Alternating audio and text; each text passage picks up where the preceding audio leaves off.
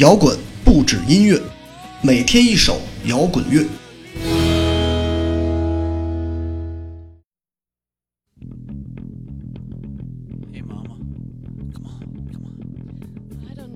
继续昨天关于朋克的话题，由性手枪 The Clash 开启的英国朋克浪潮，绝对吸引人的眼球，因为他们行为乖张，口无择言，带有很强烈的文化传播特质。但不得不说，这批乐手的年龄都太过年轻，不过十七八岁，所以带着明显的青少年放肆。不过两年便逐渐消退，并不意外。而在稍晚两年之后的大洋彼岸美国诞生的朋克分支硬核朋克，却绝对更加激烈、更加态度，也更加成熟。今天带来的音乐正是八十年代硬核朋克的代表乐队——黑旗乐队 My War。黑旗是第一支我未闻其声却大量阅读了关于他们文字的乐队。中学时期，我阅读了由豪坊出版的《上车走人》一书。这本书的作者正是黑旗乐队的主唱罗林斯。这个看似没文化的壮汉，记录了他进入黑旗乐队的生活状态。上车走人就是他们的全部。住在巡演的车上，全美一站一站的跑，几乎没什么收入。有些演出不过两三个人，只靠着最低福利领面包吃。这就是当年美国硬核朋克的生活现状。这本书让我看到了一个绝对粗粝又迷人的摇滚世界，有别于枪花、邦乔维那种富贵的摇滚明星，这才是摇滚乐最真实的一面，而不是只有大胸美妞和互相吹捧、脏乱差，一切都在你的想象，一切又突破了你的想象。这是一本对我产生过精神冲击的书。甚至在我看来，它是一本哲学书。它让我开始去考虑一个问题：为什么摇滚乐会不一样？为什么那么酷？